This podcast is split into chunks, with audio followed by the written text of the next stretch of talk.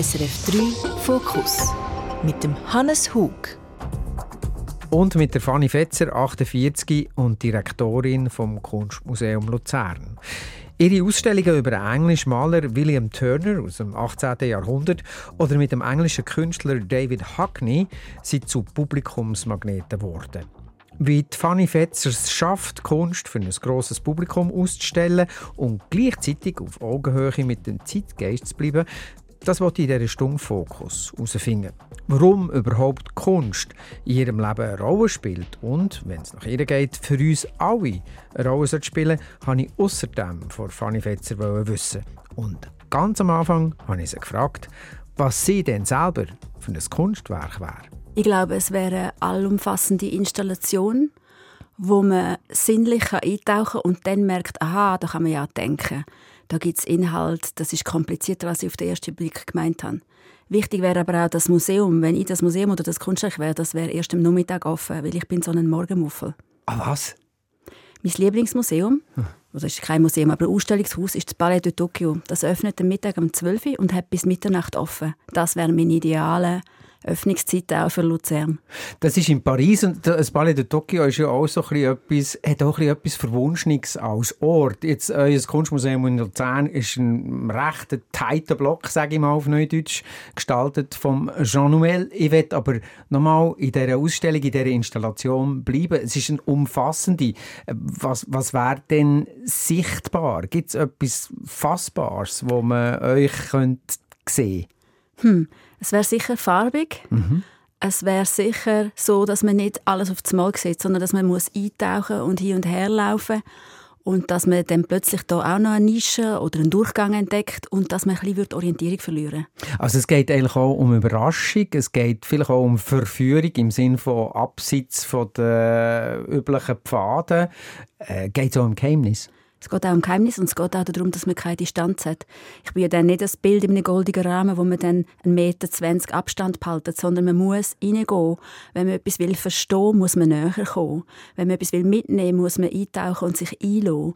Und ich glaube, das ist nicht nur bei der Kunst so, das erwarte ich eigentlich von allen Menschen, wenn man sich mit mir beschäftigt oder wenn man im Gespräch ist, dass man sich irgendwo ähm, eine Verbindlichkeit herstellt und dass man sich berührt. Ich meine, das ist jetzt nicht physisch, man muss sich nicht antöpeln, aber dass man sich irgendetwas von sich preisgibt und dafür auch etwas anderes vom Gegenüber überkommt.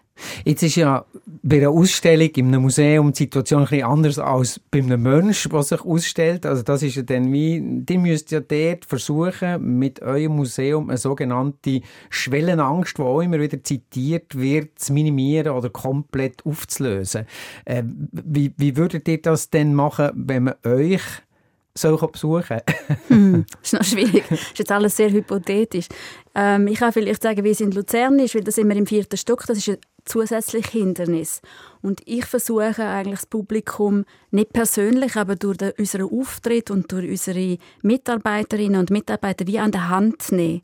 Und auch wenn ich jetzt in das Museum selber wäre, dann würde ich auch versuchen, ähm, das Publikum an der Hand zu nehmen und zu führen. Also ich sage immer, wir wissen sehr viel äh, über Kunst und wir, wir müssen das Wissen teilen, aber nicht belehren. Man soll sich nicht fühlen wie in der Schule, sondern vielleicht eher wie auf einem Spaziergang. Der hat auch noch immer gesagt in einem Interview, ich will keine geschwurbelten Texte, es muss verständlich sein. Der hat äh, ein grosses Flair, ein Faible für Sprache, ist euch auch fast noch wichtiger als Bilder, sage ich jetzt mal. Das ist, ihr seid nicht so ganz sicher, ob ihr dem beipflicht, aber äh, euch ist es ein grosses Anliegen zu vermitteln. Also seht ihr euer Ausstellungsort, euer Museum als ein Medium? Ja, auf jeden Fall als ein Gesprächsangebot. Mir ist Sprache sehr wichtig, aber noch wichtiger als Sprache ist mir das Geschichten erzählen. Und das kann man einfach auf unterschiedliche Art und Weise. Das kann man mit Sprache machen, mit Wörtern, man kann es auch mit Bildern machen, mit Sinneseindrücken. Und in der Kunst ist ja das Tolle, dass das zusammenspielen kann. Also, dass man tatsächlich den Intellekt über Wörter oder das Ohr über Wörter, über Text, das Auge kann ansprechen aber man gleichzeitig auf einer anderen Ebene noch etwas anderes läuft, über das Auge, ist auch viel unmittelbarer als ein Text lesen. Und ich empfinde es in vielen Ausstellungen, ich hoffe nicht bei uns, aber in vielen Ausstellungen empfinde ich Text als eine Herstellung von Distanz. Mhm. Ich finde vielleicht auf den ersten Blick etwas interessant und will mehr wissen. Darum nehme ich überhaupt das Blatt, das ausliegt, oder ich fange an, den Wandtext zu lesen. Und am Schluss fühle ich mich entweder belehrt oder dumm und komme nicht raus. Oder es wird mir vorgeführt, was alle die, die hinter der Ausstellung stehen, was sie sich alles gescheit angelesen haben oder was sie alles wissen, was sie sich überlegt haben. Und das ist bei mir im Haus verboten. Also es ist wie eine Bedienungsanleitung, die einem aufdrückt, was man jetzt sieht, zu empfinden, zu hören, zu spüren hat. Ja, aber oft auch eine Bedienungsanleitung, die man nicht versteht, mhm. weil es ein Vokabular hat, das man nicht kennt, weil es fremd ist. Äh, eben weil geschwurbelt wird mit Fachterminologie. Und wir schreiben im Haus Text sehr in einem brutalen, aber demokratischen Verfahren. Also ich sage jetzt die Gebrauchstext von einem Handout oder von einem Medietext. Der Text wird von jemandem entworfen und dann geht er in die Runde. Und am Schluss, wenn wir im Büro aus der Kommunikationsabteilung das Gefühl haben, der Text ist fertig, dann geht er wirklich in die Runde. Dann geht er zu der Buchhaltung und an die Kasse und in die Aufsicht. Und dann können die Leute alle noch Rückmeldungen geben, was sie nicht verstehen, was sie kompliziert finden, was ihnen fehlt. Und das wird dann wiederum eingebaut fußt die Erkenntnis, dass ihr sagt, quasi die Niederschwelligkeit, die Zugänglichkeit über den Text, äh, die muss bei uns stattfinden aus einem Schlüsselmoment. Also habt ihr vielleicht als jüngerer Mensch mal als Museum einen Kunstmoment gehabt, wo ihr denkt, Herrgott, da wird immer vom phylogenetischen Ansatz in der dritten Triole vor dem Hintergrund vor und dabei sieht man einfach das. Ich glaube, es kommt daher, dass ich selber nicht Kunstgeschichte studiert habe mhm. und mich selber ausgeschlossen gefühlt habe. Aber gleichzeitig, weil ich etwas anderes studiert habe, natürlich auch konzeptionelle ähm, Gedankengänge machen oder auch wissenschaftliche Texte kann lesen das auch ein bisschen durchschauen, was teilweise im akademischen Kontext produziert wird. Da geht es auch darum, die richtigen Autoren zu zitieren, die richtigen Referenzen anzugeben, die richtigen Namen fallen zu lassen. Und diese Art von, ich sage jetzt mal, ein bisschen Bluffsackmäßig also so Auftreten. Ich gehöre dazu und du auch, wenn es verstehst ja. und wenn nicht, dann bleibst du draus. Genau, das sind ja so Codes, wo mhm. man äh, Zugehörigkeit ähm, kann herstellen kann. Aber das heißt auch, wenn man Zugehörigkeit herstellt, dass man andere ausschließt. Und das ist einfach überhaupt nicht das, was mich an der Kunst interessiert. Ich will nicht, dass das exklusiv ist. Ich finde, viel zu wenig Menschen gehen ins Museum und viel zu viele Leute haben Angst vor der zeitgenössischen Kunst und sagen mir, ja, da bin ich jetzt dumm, einerseits und andererseits, das könnte ich auch. Und mhm. beides stimmt eben nicht. Und dann denke ich, ist es meine Aufgabe als Museumsdirektorin, ähm, da Abhilfe zu schaffen, ein Leiterli zu bauen, ein Türli zu öffnen, die Leute ähm, daran herzuführen, dass sie sich das nach einem selbstständigen Besuch in einer Ausstellung auch zutrauen. Wie erklärt ihr euch denn, dass Kunst so ein höchstes äh, Reizpotenzial hat, auch diesbezüglich? Also als Leute sagen, ich bin zu blöd, ich verstehe das nicht, oder langweilig, oder aha, ja, Mona Lisa, oder das könnte ich auch. Warum ist das so aufgeladen? Da gibt es Haufen verschiedene Aspekte. Mhm. Einer ist sicher, dass Kunst in den letzten 10, 20 Jahren ähm, wahnsinnig hohe Preise auf dem Markt erzielt hat. Also ist eine Kapitalanlage Invest genau. ein Investment. Und das muss man sagen, das kommt daher, dass man so eine Tiefzinspolitik hat. Das mhm. heißt, Leute, die Geld haben, haben gar nicht mehr gewusst, wo sie ihr Geld überhaupt noch investieren sollen, um einen Gewinn zu erzielen. Also hat man einfach wirklich spekuliert. Man hat wirklich auf junge Künstlerinnen und Künstler, ohne zu wissen, ob die in 20 Jahren noch gute Kunst werden machen, ob die wirklich eine Karriere herlegen. Man hat denen ihre Werke zusammengekauft, hat die oft einfach eingelagert in einem Safe oder in einem Kunstdepot und hat geschaut, wie sich der Markt entwickelt. Und das ist für die Kunst selber ein Problem.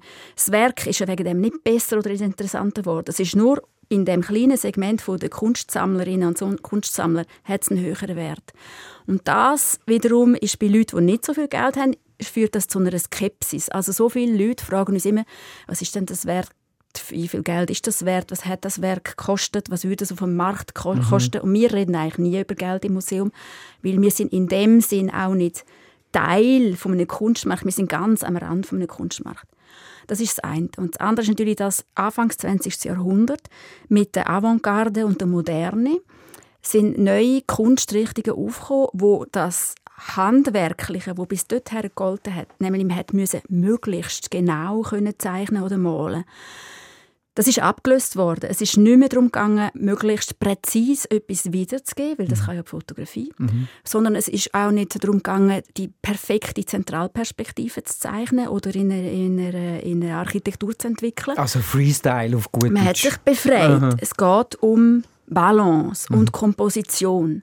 Und in dem Moment öffnen wir natürlich eigentlich die Tür dass man kann sagen jeder Strich ist Kunst. Okay, weil es nicht ist aber nicht jeder Strich Kunst, Aha, okay, oder? weil man es nicht mehr können erklären nicht mehr Ding festmachen haben die einen gesagt, das ist Kunst und das ist nicht und ich verstehe es und du verstehst es nicht. Also das ist sehr verkürzt. Ja, sehr verkürzt, aber von dort her kommt das mhm. und das heisst, ähm, dann, dann fängt man auch darüber reden, warum ist jetzt der Strich Kunst und der Strich nicht und dann setzt man Wissen voraus oder einen Kontext und dann ähm, gibt es eben das Insider und Outsider. Dort kommt das her.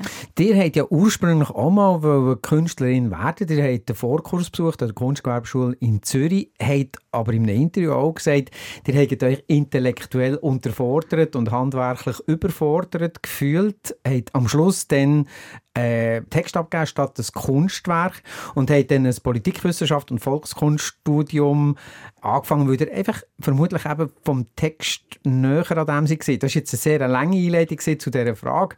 Was war eure Vorstellung als Künstlerin, die ihr eine werden Ich wollte nicht Künstlerin werden, ich wollte den Vorkurs machen und dann herausfinden, ob ich in die Grafikfachklasse gehen oder also als Künstlerin habe ich mich nie gesehen, aber ich habe ich habe ein starkes Bedürfnis, gestalterisch tätig zu sein, aber dann in einem angewandten Bereich.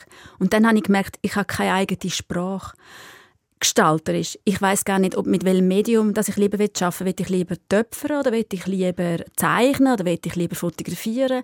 Ist das klein oder groß? Darum ihre Einstiegsfrage, was für ein Kunstwerk oder was für ein Ausstieg das wäre, ist für mich eine totale Überforderung, weil ich so viele verschiedene Sachen interessant finde. Also interdisziplinäre. Genau, so eben darum habe ich gesagt, allumfassend mhm. und groß und mit einem Haufen Nischen und Überraschungen. Beim, beim Schreiben und Reden hingegen merke ich, dass ich ganz klare Vorstellungen habe, was für ein Vokabular, ähm, was für Sätze ich gerne habe, welche Autorinnen und Autoren das für mich wichtig sind. Ähm, wie ich finde, dass eine Geschichte muss aufgebaut sein, damit sie interessant ist und die Leute nicht langweilt. Wie man kann ähm, zwischen den Zielen einen kleinen Witz einbauen oder etwas, eine subtile Botschaft schicken. Und das heißt für mich, ich habe durch den Besuch vom Vorkurs wie gemerkt, ich bin einfach niemand, der selber gestalterisch tätig ist. Mhm. Ich muss mit Sprache arbeiten und das interessiert mich sehr, mit, mit, mit Leuten und mit Text arbeiten. Und ich habe dann aber eigentlich gedacht, weil ich Politikwissenschaft studiert habe, dass ich in ähm, die politische Richtung gehe, dass ich Politikjournalistin würde werden. Mhm. Und dann ist es dann doch wieder anders gekommen. Ja, du bist dann Kulturjournalistin mhm. geworden, beim, bei der Kulturzeitschrift mhm. «Du». Hat dann im Kunstmuseum Thun als wissenschaftliche Mitarbeiterin geschafft, hat das Kunsthaus Langenthal geleitet und seit elf Jahren das Kunstmuseum Luzern. Ich zitiere aus einem Interview, Letztlich geht es darum, kritisches Denken zu lernen, Texte gegen den Strich lesen zu können. Also das ist das, was euch dann auch verbunden hat mit euren Ansprüchen oder Wünschen an ein anderes Studium als das mit der Politikwissenschaft. Jetzt könnte man natürlich sagen, das Leben ohne viel nachdenken könnte ja auch einfacher sein vielleicht und auch erfüllend, oder nicht? Ja, selbstverständlich, aber es ist einfach langweilig. Also man isst auch gerne ein Nutellenbrot, aber vielleicht einfach nicht jeden Tag, oder? Mhm. Also Nutella ist für mich so etwas, wo, das ist so schmeichlerisch für die Zunge, dem kann man auch als erwachsener Mensch eigentlich nicht widerstehen. Aber wenn man erwachsen ist, hat man auch nicht mehr nur ein Lieblingsessen wie als Kind. Das hat mich als Kind immer sehr irritiert, dass meine Eltern gesagt haben, wenn du mal groß bist, hast du einen Haufen Sachen gern. Aber es stimmt, ich habe eben auch gerne Bitterorange oder einen Kastanienhonig, der ein bisschen scharf ist oder salzige Butter und die Abwechslung macht sie ja aus. Mhm. Und wenn man nur immer schöne Kunst anschaut, wo auf den ersten Blick für alle oder für eine große Mehrheit als schön gelten. Solche Werke, das gibt einfach zu wenig Reibung. Das ist einfach am Schluss nur Dekoration. Also sucht ihr dann auch, ihr reist viel, schaut Kunstwerke an, geht in Galerien, Ausstellungen, sind bestens vernetzt. Sucht ihr gezielt dann auch den Moment, der euch irritiert? Also wo ihr sagt, Herrgottin, was ist jetzt das wieder? Oder Wieso muss ich mir das vorstellen? Ja, aber freundlicher nicht, Herrgott, sagt noch einmal, was ist jetzt da los, sondern mhm. er, was mir wirklich den Ärmel nimmt und wo ich denke, wow, jetzt will ich mehr wissen. Es ist ein bisschen wie Verlieben. Also man, man geht äh, an eine Party und begegnet vielen fremden Menschen und man hat gar nicht vor, Neues kennenzulernen und sich zu verlieben. Aber plötzlich merkt man, in dieser großen Menge ist ein Mensch, mit dem oder der möchte man jetzt den ganzen Abend schwätzen und morgen weiter und man möchte alles wissen. Und mit der Kunst geht es mir auch so. Ich gehe viel an so Monsterveranstaltungen wie Biennale in Venedig oder der Herbst auch Manifeste und im Sommer bin ich an der Dokumente in Kassel gewesen. Und man denkt, okay, 100 Künstlerinnen und Künstler in drei Tagen, das wird mega streng und man hat so eine, irgendeine so eine professionelle Haltung, den Stift und das Notizblöckchen und eine Wasserflasche und man läuft mal los und sagt, oh, langweilig, okay, habe ich schon hundertmal gesehen, mhm. nichts Neues. Und mhm. dann plötzlich läuft man, man ist schon ein bisschen müde, man läuft in eine Videoinstallation rein und dann fühlt man sich wohl. Zuerst, weil man kann sitzen oder weil einfach mal ein bisschen Ruhe ist nach all diesen vielen Eindrücken. Und dann merkt man, man will nach 20 Minuten gar nicht raus. Man hat sich vorgenommen, in 20 Minuten schon lange an einem anderen Treffpunkt zu sein, weil man dort wieder Leute will treffen will, weil es weitergeht, sondern die, der Film, der vielleicht eine Stunde und 50 Minuten geht, den will man jetzt einfach fertig schauen. Und dann will man oder ich will dann den Namen notieren, sofort recherchieren, herausfinden, ob ich der Person vielleicht in einem anderen Kontext schon mal begegnet bin und mehr wissen. Und das ist eigentlich das große Privileg an meinem Beruf, wenn mir das passiert, dann muss ich das nicht für mich behalten, sondern dann muss ich nur den Rest, oder nicht einmal alle, ich muss die Mehrheit von unserer Programmkommission überzeugen und dann können wir nachher die Ausstellung machen. Und wie macht ihr denn das? Ich sammle Bildmaterial und dann erzähle ich wiederum Geschichten. Also ich versuche zu erklären, warum, warum ist jetzt gerade die Künstlerin, die ich kennengelernt habe in Tel Aviv, wo klassische, das ist ein reales Beispiel, ja. ähm, wo klassische Musik studiert hat und aber auch Performances macht und Installationen. Warum ist die jetzt im Kontext vom Kunstmuseum Luzern total wichtig? Da haben wir das Luzern Festival, immer im Sommer, mhm. unter dem gleichen Dach. Mhm. Wir haben leider sehr wenig Überschneidungen, weil das Klassikmusik Publikum ist ganz anders als das von der zeitgenössischen Kunst. Und jetzt habe ich da eine Frau, Ende 30 oder Anfangs 40, die so viel Energie hat und so viel schon komponiert hat. Ich kann es gegenüber dem Lucerne Festival beweisen. Ich kann, man kann es abspielen. Ich kann auch schön komponieren. Und ich kann es meinen... Braucht das viel Überzeugungsarbeit? Also würde ihr es jetzt so differenziert Nein, Es ist natürlich einfach klassische Musik. Es ja. ist nicht einfach nur eine Soundinstallation, sondern ja. die hat Kompositionen ja. gemacht für ganze Chöre und für äh, Kammerorchester. Oder? Also es muss konzertant auf aufführbar sein. Wir können nicht einfach ein Happening machen, wenn, wenn man Konzertbillett verkaufen will. Ja. Und umgekehrt muss ich mit so über dem auch einen neuen Räume bespielen. Also das muss auch funktionieren, wenn sie nicht anwesend ist und wenn nicht gerade das Konzert stattfindet. Da suche ich Bildmaterial und erzähle von meinen Erfahrungen. Ich habe die live erlebt in einer 50-Minuten-Performance.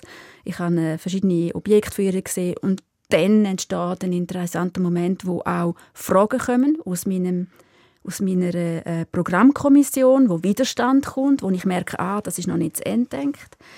Das muss man noch präzisieren und dort wird es interessant. Also es ist nicht ein Sololauf von der äh, Direktorin, die sagt, das Box jetzt durch ist meine Ausstellung und ihr habt gefälligst äh, zu organisieren und dann zu schauen. Nein, das würde niemals funktionieren. Ich bin so darauf angewiesen, dass Leute mithelfen, Geld zu finden und nachher auch das technisch umzusetzen. Wenn meine technische Mitarbeitenden, also die heißen ja im Fachjargon Arthändler, also genau. wenn die das ein Seich finden, dann funktioniert das nicht. Mhm. Und ihr habt ja als Trägerschaft den Kunstverein von diesem Kunstmuseum, der, der hat 2419 Mitglieder. Wenn es zählt. ja, nein, das steht auf, auf, auf der Website. Auf der Web, also die Luzerner Kunstgesellschaft, 2419 Mitglieder. Ähm, die muss man ja alle auch an Bord holen. Kann man das? Ich sage immer, diesen 2419, und vielleicht werden es ja noch mehr, gehört das Kunstmuseum Luzern. Ähm, die sind sich dessen vielleicht gar nicht so bewusst, aber sie sind wirklich der Trägerverein. Ihnen gehört die Institution und ich will die Leute schon begeistern und regelmäßig im Museum haben. Ich will nicht, dass die einfach nur einmal im Jahr ihres, ihre Mitgliedschaft zahlen. Und da gibt es einfach verschiedene Möglichkeiten, wie wir die Leute begrüßen, wie wir mit denen umgehen, wie, wohin, dass wir sie einladen, zu was für Ausflüge oder Gespräche. Ich will schon, dass wir so eine offene Kultur haben in dem Haus, ja. Jetzt habt ihr so eindrücklich geschildert, wie das ist, äh, wenn man eben etwas entdeckt. Wie oft gibt es denn für euch so äh, äh, wie, eine, wie eine Masterlist? Also ich stelle mir ja vor, es gibt Themen, wo ihr vielleicht verfolgt, wo ihr sagt, was ist jetzt wirklich wo eben das Museum mehr ist als ein Ausstellungsort, sondern ein Medium. Also gibt es denn eine Redaktion in euch? Also ich glaube, man merkt schon, wenn man mein Programm anschaut, dass ich sehr stark an Politik interessiert bin. Aber ich glaube, gerade weil ich Politikwissenschaft studiert habe, würde ich jetzt nie eine Ausstellung machen zum Thema Klimakatastrophe. Weil tatsächlich gibt es ganz viele Themen, wo ich lieber ein Essay dazu lese oder ein Buch oder mehrere Bücher oder verschiedene Referate höre, als dass ich es durch Kunstausstellung illustriert bekommen. Mhm. Aber die Sorge um unsere Welt oder um die Umwelt oder um die Biodiversität, die taucht dann in einem Subtext in diesen Ausstellungen auf. Es geht dann um Sorgfalt, wie, wie gehen wir Menschen miteinander um oder wie, wo ziehen wir Grenzen zwischen Mensch, Tier, Pflanzen. Und es hat dann oft auch etwas Spielerisches. Und wenn Sie mich fragen, wie weit voraus und was das für eine Agenda ist, ich bin manchmal erstaunt, dass ich auf jemanden stoße bei meiner Recherche und finde, wow, das ist jetzt aber eine interessante Künstlerin, ein interessanter Künstler. Schreibe den Namen auf und dann merke ich in meiner langen Liste von Leuten, die interessant bin, ist die Person ja schon. Und mhm. das ist für mich immer das Highlight, weil das heißt ja, dass meine meine Gefühle nicht getrügt haben, dass meine Intuition funktioniert. Also bei Eilen mit Weiler redet man von Heimtun. Ja, also genau. Man kann dann jemanden Heimtun, sozusagen. Jetzt redet ihr explizit von Künstlerinnen und Künstlern. Gibt es denn auch andere Gebiete, wenn ihr, wenn ihr Zeitung leset oder Medien konsumiert oder ihr geht viel auch zu Fuß wandern, ihr seid, wie man gehört, aus dem Bündnerland und da hat man ja sicher auch eine andere Affinität zu Bergen, auch wenn ihr aus Bad Ragaz kommt, ursprünglich. Aber äh, sind so Orte, Orte oder Themen, die auch zu Inhalten führen? Hm. Also ich bin in Bad Ragaz und in Meienfeld aufgewachsen. Und wenn die Leute mich fragen, woher ich komme, dann kann ich weltweit immer sagen, ihr kennt das kleine Dorf, wo ich aufgewachsen bin, weil die Heidi-Geschichte dort spielt. Mhm. Und das hat sicher sehr geprägt, dass ich sehr viel voraus unterwegs bin mit meinen Eltern und mit meinen Brüdern. Und dass ich das bis heute mache. Ich bin sehr viel in den Bergen und ich bin äh, äh, gern am Pilzeln oder, oder am Skitürlen. Aber es ist nicht so, dass ich eins zu eins jetzt irgendwie den Permafrost, der auftaucht, wird nach so einer Ausstellung.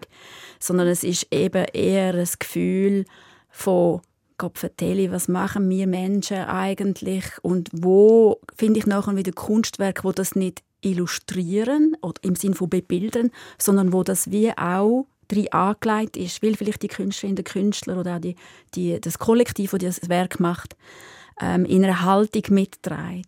Die zeitgenössische Kunst, so wie ich sie empfinde, ist in den letzten zehn Jahren viel stärker aber auch wissenschaftlicher geworden. Also in sich selber analytischer schaut, sammelt, vergleicht, äh, zieht Schluss daraus. Und wenn ihr sagt, Pilzeln, ich meine, Pilze sind ja ein unerschöpfliches äh, Medium, wenn man so will, weil sie sich ja auch total, also kennt ihr euch aus mit Pilzen?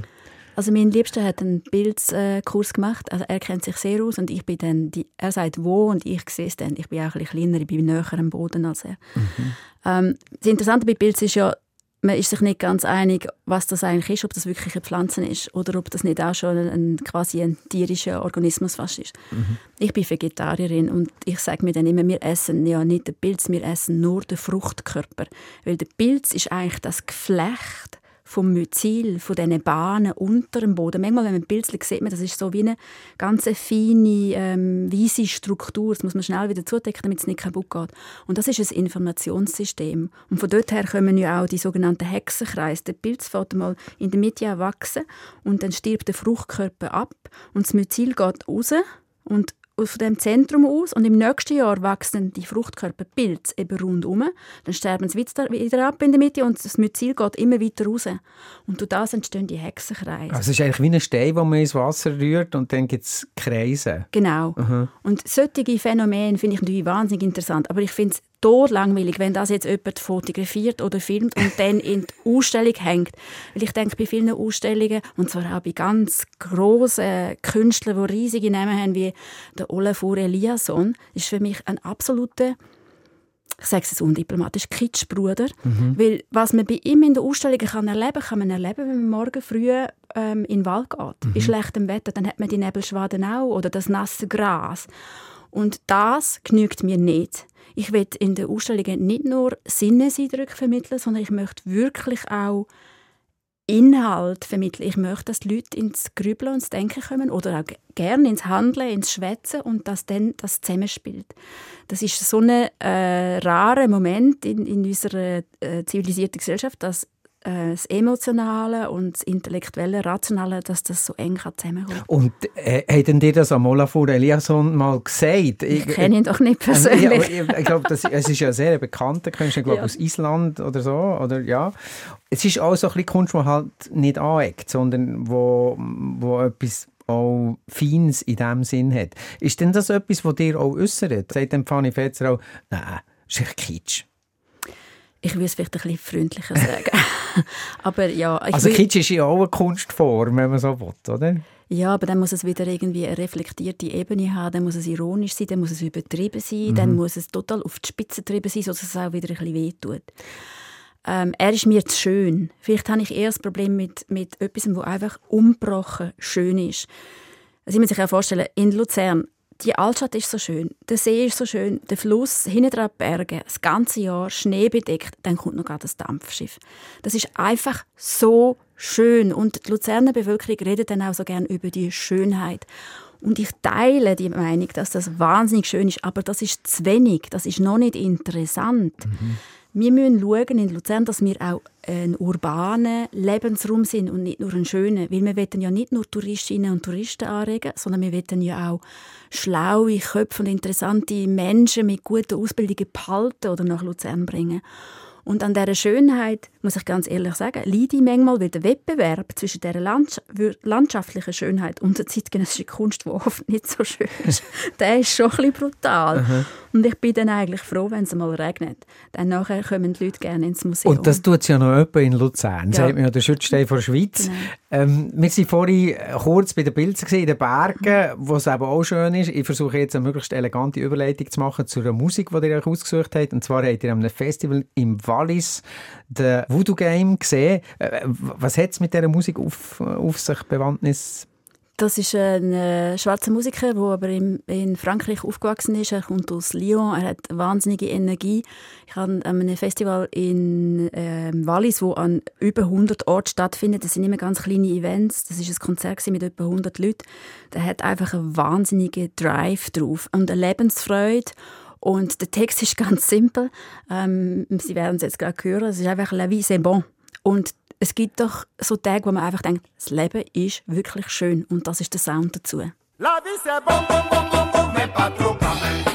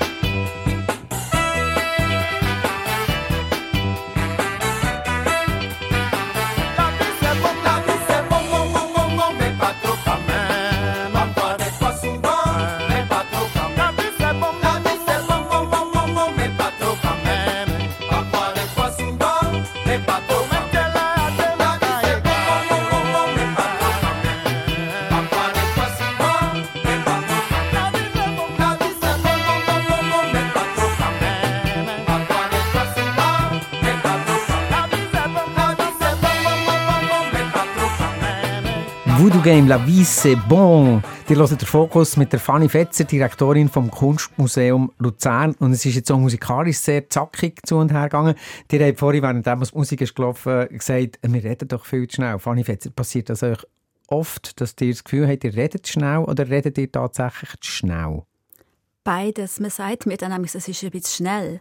Ich rede manchmal Hochdeutsch bei Veranstaltungen, damit ich nicht ganz so schnell bin. Aber ich muss auch sagen, mit meinem Nachnamen wenn ich jetzt phlegmatisch wäre. Das wäre ja vielleicht auch nicht so gut. Ja, kommen wir gerade auf eure zwei Namen. Fanny Fetzer. Mir hat jemand aus eurem Bekanntenkreis gesagt, es ist, kommt nicht von ungefähr. Also, man kann mit der Fanny Fetzer sehr funny, also lustig, aber auch ein bisschen strange. Aber auch Fetzer. Wir sollten sie nicht hölken, weil sonst fetzt sie. Äh, über welchen Teil reden wir jetzt? Hm. Es freut mich sehr, dass es jemand gesagt hat, dass ich auch eine lustige Seite habe, weil das kommt vielleicht manchmal in meiner Rolle als Direktorin gar nicht so vor. Da bin ich ja der CEO von einem Betrieb mit 50 Leuten und ich muss 3,6 Millionen zusammenhalten und einen grossen Teil auch organisieren, jedes Jahr ähm, Haufen Geld ähm, schauen, dass es reinkommt. Mhm. Und dann habe ich manchmal so äh, Stirnfalten, weil ich mich konzentriere oder ich rede so mit Nachdruck. Aber ich habe eigentlich sehr eine lustige Seite. Und die ist dann vielleicht manchmal erst ähm, in einem gelösten Moment bei einer Vernissage, wenn man ein Glas Wein trinkt oder wenn ich irgendwo mit Freundinnen und Freunden unterwegs bin, die gar nicht aus der Kunstwelt kommen. Der Namjoon Paik, äh, südkoreanischer Künstler, hat ein Zitat, äh, wo zu einem Lieblingszitat erzählt: "Not too perfect, sonst ist Gott böse." Also sollte man es machen, das Zeug machen. Wie ist das bei euch?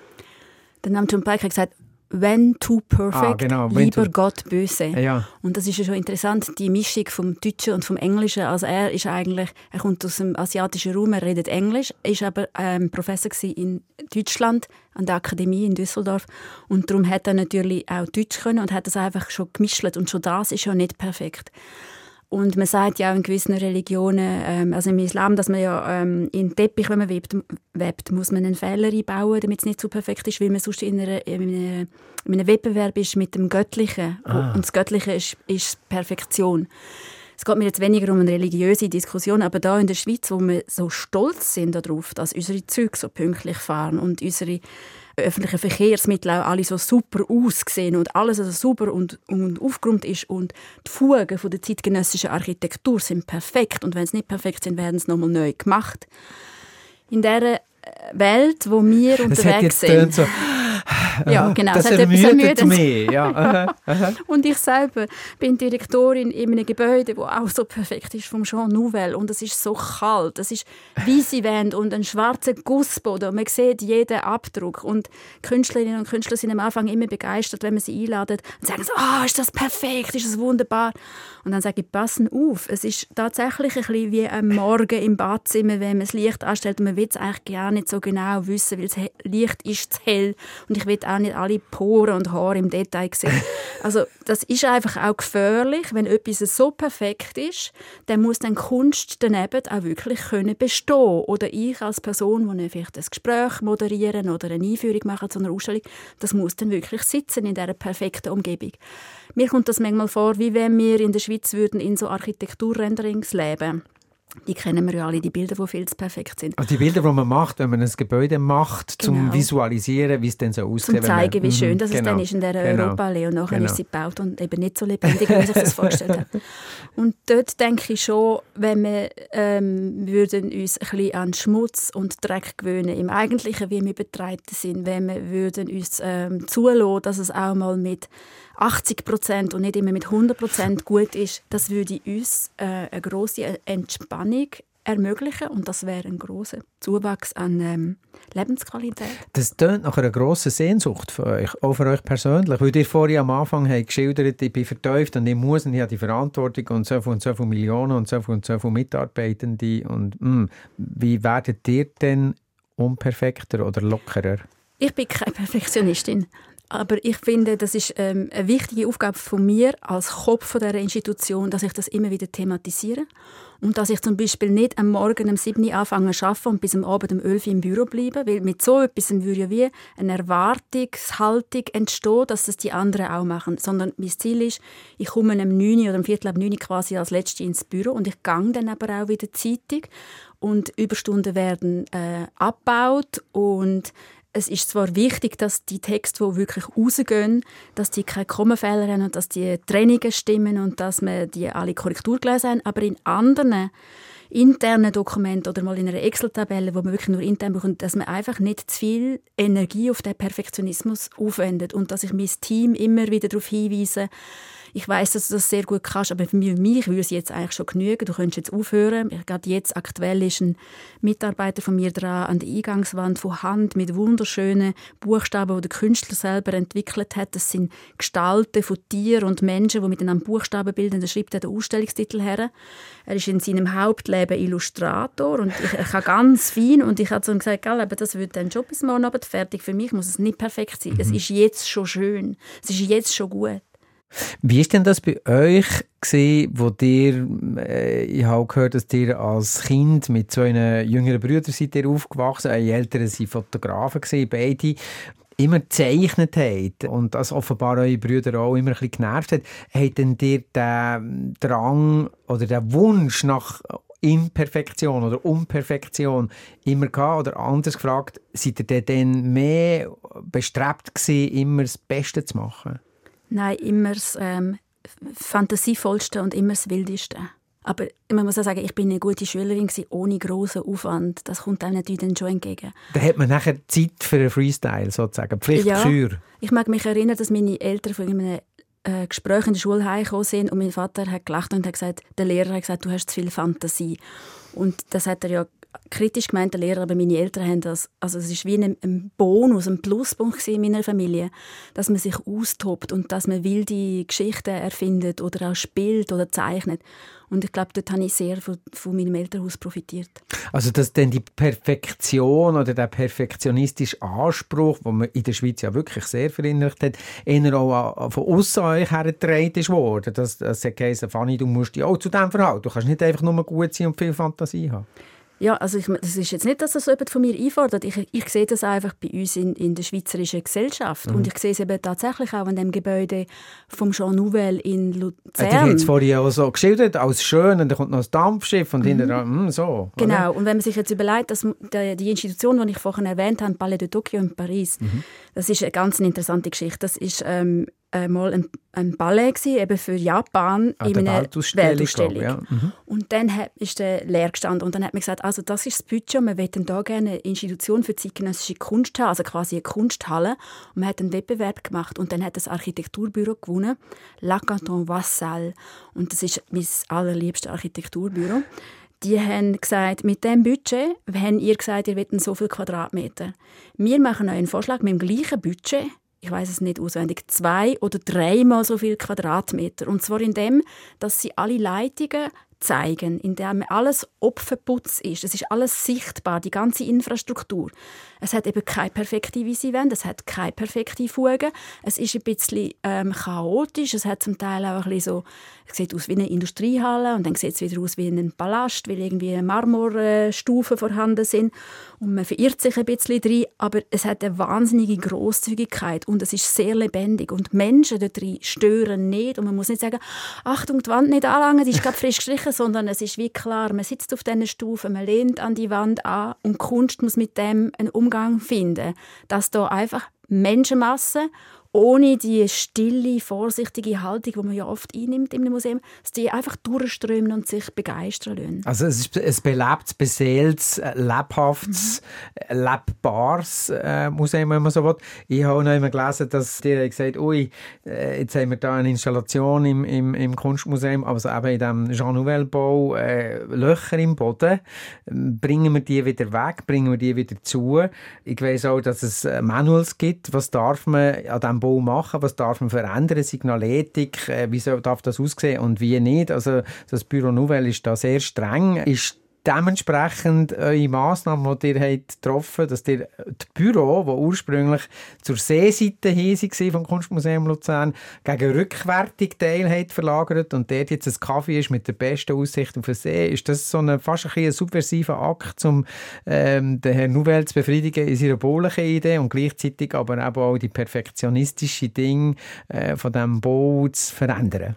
Das Kaffee ist nicht gegen den Herrn Nouvel, aber ich habe es einfach wahnsinnig unfreundlich gefunden, dass wir im vierten Stock sind. Mhm. Man muss es zuerst finden und dann hat man gar nicht gewusst, wenn man aus dem Lift kam, ist man jetzt bei einer Versicherungsgesellschaft oder bei einem schicken Zahnarzt, weil es ist so einfach eine graue Wand und so viel Metall und Glas. Und dann hat man vielleicht eine Ausstellung besucht und vielleicht geht man zu zweit oder zu dritte. Die eine Person hat ein bisschen länger, die andere langweilt sich und muss dann draußen warten und hat nie einen Ort zum Hersitzen. In den Museumsräumen hat es Bänkchen, aber das Museum ist ja temperiert. Das ist relativ kalt im mhm. Museum. Mhm. Ein Ort, wo man hersitzen kann, mit jemandem zum Kaffee machen, ein bisschen schwätzen, in Ruhe kann Zeitung lesen, umblättern, eine Postkarte schreiben, das verdauen, was man sieht, oder kann warten, bis die andere Person endlich fertig ist mit dieser Ausstellung, weil man selber nicht so viel Freude daran hat. Das hat mir einfach gefehlt und ich habe dann mit Unterstützung vom Vorstand und vor allem auch von unserem Präsidenten haben wir äh, ein Konzept entwickelt für das Kaffee, wo, wo einfach auch die wahnsinnig schöne Aussicht auf den See ähm, Publikum zur Verfügung stellt und wir haben gesagt, wir wollen es nicht mit dem Jean Nouvel machen, das ist zu kompliziert. wir wollen es nicht mit einem anderen Architekturbüro machen, wo dann auch wieder so in etwas Kompetitives oder Unterwürfiges hineinkommt. Mhm. Man muss sich dann verhalten zum Großmeister ja, genau. aus Frankreich, oder? Und auch nicht mit einem Interior Designer, wenn wir jetzt an all die Hotellobbys denken, die sind ja oft so wie übereingerichtet. Mhm. Ich habe dann gesagt, ich will es mit einem Künstler oder einer Künstlerin machen und mein Vorstand hat gesagt, einverstanden, aber es muss jemand sein mit Wurzeln in Luzern oder Region und eine internationale Karriere. Also Ausstrahlung. Und da gibt es gar nicht so viel. Und am Schluss haben wir es dann mit dem Urs Lüthi realisieren Ein sehr bekannter, ja. arrivierter Künstler, kann man sagen.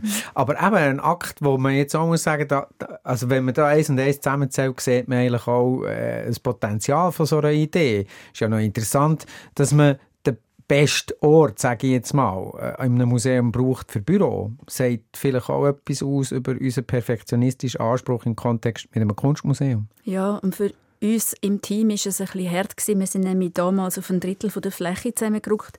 Wir hatten vorher Einer- und Zweierbüro und es ist ein Grossraumbüro geworden und nur noch ich ein kleines Kistchen ähm, abtrennt durch Plexiwände, weil ich so viele Besprechungen habe. Und wir haben dann aber ähm, einen Workshop gemacht mit unseren Leuten, um herauszufinden, wie wir miteinander umgehen. Oder? Wenn man sich nicht mehr so zurückziehen kann, ähm, stellen wir uns Regeln auf, haben wir so wie eine wie eine, ähm, ein Manual, dass man zum Beispiel, ich habe dann gesagt, ich will, dass man am Morgen «Guten Morgen» sagt und am Abend, dass man «Adi» sagt, wenn man geht und andere haben andere Wünsche eingebracht. Und dann haben wir ein paar Monate so geschafft und dann haben wir gemerkt, dass es eigentlich viel interessanter geworden ist, weil man kriegt in einem Grossraumbüro so viel mit über, was bei den anderen Abteilungen läuft. Es wird wie transparenter, es wird organischer, man kann sich einschalten und sagen, ah, da habe ich auch noch etwas dazu zu sagen, ah, du hast das schon gemacht, ich, ähm, ich hätte das jetzt sonst gemacht. Und es ist so wie, es hat das Team auch nochmal total verändert. Der hat jetzt vorhin gesagt, 50 Mitarbeitende, die sind vorher im Kunsthaus Langenthal gesehen, äh, nicht einem Zwischenjahr in London. Das ist ja ein rechter, ein rechter Boost, ein rechter Shift. Also da muss man auf einen Schlag nehmen, sich mit ganz anderen Themen auseinandersetzen, man muss auch anderes Geld organisiert, organisieren. Wachst, seid ihr da reingewachsen oder wie, wie, wie seid ihr da vorgegangen? Es war ja nicht immer ganz einfach. Gewesen. Im Vorstellungsgespräch damals in Luzern hat man mich das auch gefragt, ob das nicht ein grosser Schritt ist. Aber ich finde nicht, das ist genau der Faktor 8. Von den Quadratmetern her, vom Budget her. Also der hat die Frage schon mal beantwortet. Ja. vom, von den Mitgliedern her, vom, vom, ja, einfach alles ist Faktor 8. Und wenn man sich das so vorstellt, es ist nicht 100 Mal oder 1000 Mal, es ist einfach 8 Mal. Und ich bin ja in Langenthal nicht zwei Jahre, sondern etwa sechs Jahre. Und ich habe meine Erfahrungen gemacht, ich habe eine Zusatzausbildung gemacht im Kulturmanagement. Und ich habe mich dieser Aufgabe äh, gewachsen gefühlt, ja. Ja, ich meine eher auch, wenn ich jetzt mich dort sehe, obwohl ich das nicht würde, aber dann stelle ich mir vor, okay, ich muss mich dann plötzlich mit ganz anderen Themen auseinandersetzen, als vielleicht einfach mit meinem Kernwunsch auch, nämlich der Kunst. Aber in der Kultur muss man immer alles sein. Geld auftreiben, ja. egal wie klein das Institution ist. Und das ist eine Illusion, man ist in einem größeren Haus und dann ist mehr Budget da. Ja, es ist schon mehr Budget da, aber auch die Lücken ist größer, die man muss auftreiben muss. Und man hat auch in einem kleinen Team schwierige Führungssituationen, wie auch in einem grossen. Weil ich, die 50 Personen, die wir jetzt in Luzern sind, die führen ja nicht alle direkt, die rapportieren nicht an mich. Ich muss nicht 50 Jahre ein Gespräch führen, sondern da gibt es ja dann wieder Abteilungen. Das wäre jede Woche eins quasi und ja, dann genau. hättet ihr noch zwei Wochen Ferien. genau. Genau, also von dem her ist das, sind immer die gleichen Fragen. Es ist ja auch so, dass man äh, wenn ich jetzt mehr Budget hätte, würde ich nicht anfangen, weniger Geld müssen suchen, sondern also wenn, wenn jetzt jemand kommt und sagt, ich gebe dir jedes Jahr 200'000 Franken mehr, dann denke ich nicht, oh, endlich muss ich nicht mehr so viel Sponsoring und Fundraising-Anstrengungen äh, unternehmen, sondern dann würde ich sofort ein neues Projekt ausdenken. Und das mhm. ist, glaube ich, typisch für Menschen in der Kultur, dass wir immer so viele Ideen haben, die wir umsetzen wollen. Und wenn, wenn Ressourcen sind, menschliche Ressourcen oder eben finanzielle, dann gehen wir das Projekt an. Für euch als doch recht grosses Haus äh, habe ich gelesen, ihr habt eine relativ kleine Kasse für äh, Zukäufe, ich glaube, etwa 50'000 Franken im Jahr. Wie geht man um mit so einem kleinen Budget? Viel improvisieren? Oder? Also das heisst, ihr könnt pro Jahr 50'000 Franken ausgeben für Werke, die ihr dazu kauft für die Sammlung vom Kunstmuseum Luzern? Ja, und ich habe mal gesagt in einem Interview, das ist ja nichts, worauf ich dann äh, schlechte Presse bekomme. Natürlich ist 50'000 Franken... Undankbar ist das, undankbar. 50'000 Franken ist viel für eine Privatperson. Aber für das Museum zum Kunstankaufen in dem überhitzten Kunstmarkt ist es eben eigentlich so gut wie nichts. Und da gibt es natürlich ein paar Tricks. Mit diesen 50'000 Franken sollten wir auch nicht ein Werk kaufen, sondern vier verschiedene Erzählstränge oder Kapitel in unserer Sammlung vorantreiben. Ich pflege... Also quasi Bestehendes ergänzen ja. und umformen ja. oder so. Genau. Wir mhm. sollten aus den, aktuellsten, aus den aktuellen Ausstellungen vielleicht das oder das ankaufen. Mhm. Wir sollten äh, 70er Jahre ist ein Schwerpunkt in unserer Sammlung weitertreiben. Wir sollten Kunst aus der Zentralschweiz von internationaler Bedeutung auch. Man sollte historische Werke aus der Zentralschweiz, wie zum Beispiel der Robert Zünd, mhm. noch dazu kaufen. Klassische Landschaftsmaler, genau, sage ich jetzt mal. Genau, mhm. das sind die vier Stränge. Und das Budget langt für keines von diesen Kapiteln. Und da gibt es ein paar äh, Tricks oder so eine Art, wie wir vorgehen. Meine Sammlungskonservatorin, Alexandra Blättler und ich, wir besprechen, was, was, äh, was haben wir gehört, was könnte passieren, wer stellt wo aus, äh, welcher Sammler oder welche Sammlerin ist bei uns nach, wer besitzt welches Werk und wir signalisieren ganz klar Interesse. Wir sagen, wenn Sie jemals in Erwägung ziehen, ähm, sich zu verkleinern, kommen Sie mit dem Werk zu uns und reden Sie darüber, schenken Sie uns, geben Sie uns als Durchleihgabe oder machen Sie uns einen Preis, wo wir mithalten können. Dafür ist das Werk dann für immer gesichert. Es bleibt in einem Museum. Es geht nicht irgendwo in ein anderes Land und verschwindet in einer Privatsammlung. Es ist für die Öffentlichkeit zugänglich. Manchmal gehen wir auch zu Stiftungen und sagen, äh, wir würden gerne jetzt gerade aktuell eine Arbeit von der Meret Oppenheim ankaufen. Äh, eine wichtige Künstlerin, ja. die Teil ist von unserer Sammlung, aber wir haben von ihr kein Objekt. Es ist etwas auf dem Markt, fast nie ist etwas auf dem Markt. Wir haben mit dem Galerist geredet, er hat gesagt, ja, er würde es uns geben, reserviert es für uns. Wir haben es schon in die Ausstellung gestellt, man kann es jetzt noch anschauen, bis Ende November ist es noch ausgestellt. Ähm, er hat gesagt, ist gut, ihr, ihr könnt dann irgendwann zahlen, dann haben wir das Bundesamt für Kultur um Unterstützung geboten, die zahlen bis zu 50 Prozent an, an so einen Nachkauf. Dann haben, sie, haben wir das Gesuch gestellt, das ist glücklicherweise bewilligt worden. Jetzt fehlt noch die anderen 50 Prozent, jetzt haben wir noch das Gesuch offen bei einer anderen Stiftung. Wir haben auch eine Privatperson, die wir wissen, interessiert sich für Merit Oppenheim und ist im Museum sehr wohlgesinnt und zur Not müssen wir dann eben auch, was dann noch fehlt, aus unserem eigenen Kessel nehmen. Also es sind immer sehr lange Prozesse, bis etwas gesichert Es ist gar nicht einfach. Und mich ihr habt am Anfang mal geschildert vom Kunstmarkt.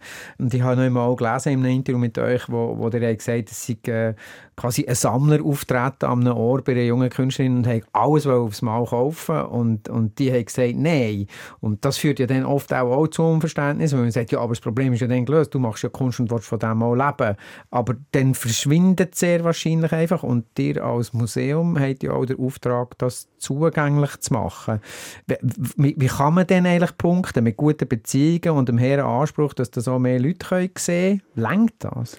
Ja, man kann natürlich auch sagen, also eben bei dem Werk von, von der Merit Oppenheim, es ist gerade jetzt noch Teil von der Ausstellung. Mhm. Man kann es sehen, das führt zu einer Sichtbarkeit sowohl von der Künstlerin wie auch der Galerist, der gesagt hat, okay, ich könnte es auch nicht privat verkaufen. Es gibt auch ein amerikanisches Museum, das die Arbeit gerne hätte. Aber Merit Oppenheim ist vielleicht für die Schweiz schon so eine wichtige Künstlerin, dass es sich lohnt, die Arbeit dort zu behalten. Und das hat dann auch dafür, dazu geführt, dass das Bundesamt für Kultur gesagt hat, ja, wir zahlen euch die Hälfte an die Arbeit. Oder? Die sind auch daran interessiert, dass die Arbeit in der Schweiz bleibt. Das heißt, andere Museen in der Schweiz können das wieder bei uns auslehnen. Äh, wenn jemand eine Forschungsarbeit will, über die Arbeit machen will, dann kann man es bei uns anschauen. Es ist, es ist ein Markt entzogen. Weil mhm. ganz wichtig ist, wir haben natürlich als Museum jeweils auch einen Rabatt von etwa 10, manchmal sogar 20 Prozent. Weil die Werke sind ja dann bei uns und wir können sie nie mehr verkaufen. Da gibt es einen internationalen Ethikkodex, dass Werke, die in eine Sammlung eingegangen sind, sind dem Markt entzogen. Da gibt es ganz, ganz wenig Ausnahmen. Also kommt nicht mehr zurück? Ja, das heißt, ich kann nicht ähm, einen Hodler verkaufen, um nachher die Miete oder die Löhne oder die Heizkosten zu zahlen oder zum zeitgenössischen Kunst zu kaufen, sondern der Hodler, der bleibt bei uns in der Sammlung. Mhm. Das ist wie ein Schutz auch für das Kunstwerk. Oder wenn jetzt eine junge Künstlerin so ein Angebot ausschlägt, dass sie das ganze Atelier an einen Sammler verkauft wird, dann ist es eben tatsächlich wichtig, dass sie strategisch überlegt, wo platziere ich meine Kunstwerke. Also sind die auch in öffentlichen Sammlungen oder sind sie nur in Privatsammlungen? Und dann sind sie halt für einen kleinen Kreis ja. von Menschen nur genau. zugänglich. Wir haben sehr viel über Kunst machen, Kunst ausstellen, Kunst. Kunst ist im Moment ja sehr oft auch in der Diskussion einerseits eben wegen Restitution und Herkunftsforschung, wo kommt etwas her? Ist es mit dem Geld oder mit dem Geld oder aus diesen Kanälen? Und auf der anderen Seite ist im Moment sehr oft Kunst im Fokus von politischen Interessen im Sinne von Tomaten Tomatensuppe und Herdöpfelstock, was sie beworfen wird damit. Leute kleben sich an Kunstwerk, um auf die Klimakrise aufmerksam zu machen. Ihr seid jemand, der sich immer für den politischen Faktor von Kunst auch gewusst und haben gesagt, es ist wichtig. Wie begegnet ihr diesem Umstand? Äh, wie, wie seht denn ihr das, dass Leute Kunst brauchen, um Aufmerksamkeit zu erzeugen für ihre Anliegen? Es ist einfach ein Beleg dafür, dass Bilder eine große Macht haben. Und ich meine jetzt nicht einfach nur Kunstwerk, sondern auch wirklich ähm, das Bild, das man dann hat von dem beschädigten Werk, wobei die Werke sind ja alle immer auch vor einem Glas geschützt, es ist nichts kaputt gegangen, aber es ist einfach ein dramatisches Bild, das man machen kann für die Presse. Und es ist auch bei der ganzen Provenienzforschung und bei den Restitutionsfragen. Es geht da um Kunstwerke, weil die Kunstwerke sind sichtbar. Sie sind in einem Museum, das heißt öffentlich zugänglich oder über eine Datenbank online von der Website vom Museum abrufbar. Wenn man sich vorstellt, wie viel anders das nicht nur durch den Holocaust, auch durch andere Konflikte oder durch den Kolonialismus zerstört worden sind, immaterielle Werte, geistige Werte, ähm, Leben, Biografien, dann ist das erst der Anfang. Mhm. Und ich glaube, an diesen Kunstwerken kann man einfach so symbolisch sehr viel festmachen, auch weil man Van Gogh in einem wahnsinnig teuren, aufwendigen, goldigen Rahmen hat. Und das ist eigentlich wie eine Karikatur. Aber jetzt könnte man ja sagen, das ist ja einfach auch schön und das kann ja nichts dafür. Und der Van Gogh war sicher ein Jahrhundertkünstler. Gewesen. Also wieso muss denn der jetzt herheben für etwas, wo er damit ja eigentlich gar nichts zu tun hat? Oder die Leute, die es schauen? Also ganz klar, ich verurteile den ähm, Vandalismus oder den, den gewalttätigen Akt. Das ist überhaupt nicht, dass ich das verharmlosen will. Ich mhm. will nur sagen, wenn man sich überlegt, in den Gesellschaften, wenn, wenn es äh, Gruppierungen gibt, die das Gefühl haben, sie werden nicht gehört oder nicht im richtigen Umfang gehört oder sie werden gehört, aber es wird nicht gehandelt, dann kommt es zu drastischen Maßnahmen. Und da finde ich eigentlich die vandalistischen Anschläge noch harmlos im Vergleich zu was man in den 60er und 70er Jahren in Europa für Konflikte mit ganz anderen gewalttätigen Mitteln austragen gesagt hat, mhm. oder? Also wenn man an Terrorismus denkt. Mhm. Wir sind fast am Ende äh, von unserer Sendung. Ihr habt in einem Interview, das angelehnt war an Fragebogen von Max Frisch, auf die Frage von der Fragen. Also ihr seid gefragt worden, was ist für euch die Frage von der Fragen, Fanny Fetzer? Und ihr habt gesagt, wie können wir richtig leben? Also ich gebe euch die Frage jetzt auch, wie können wir richtig leben?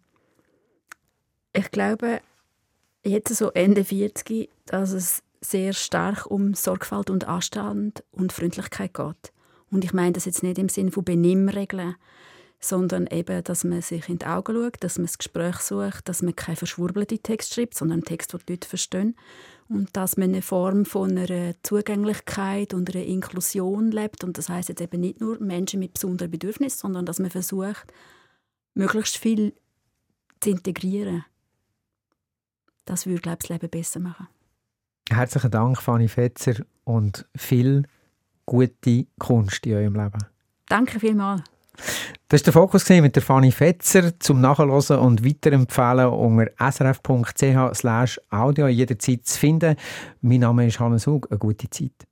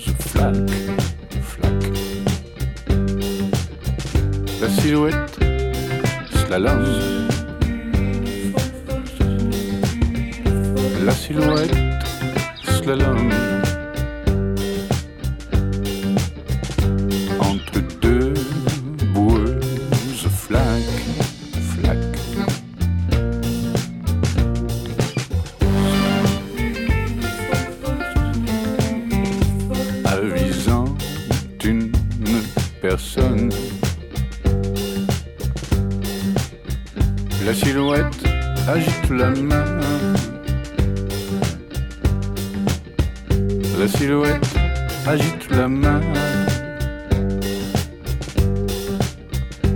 Allisant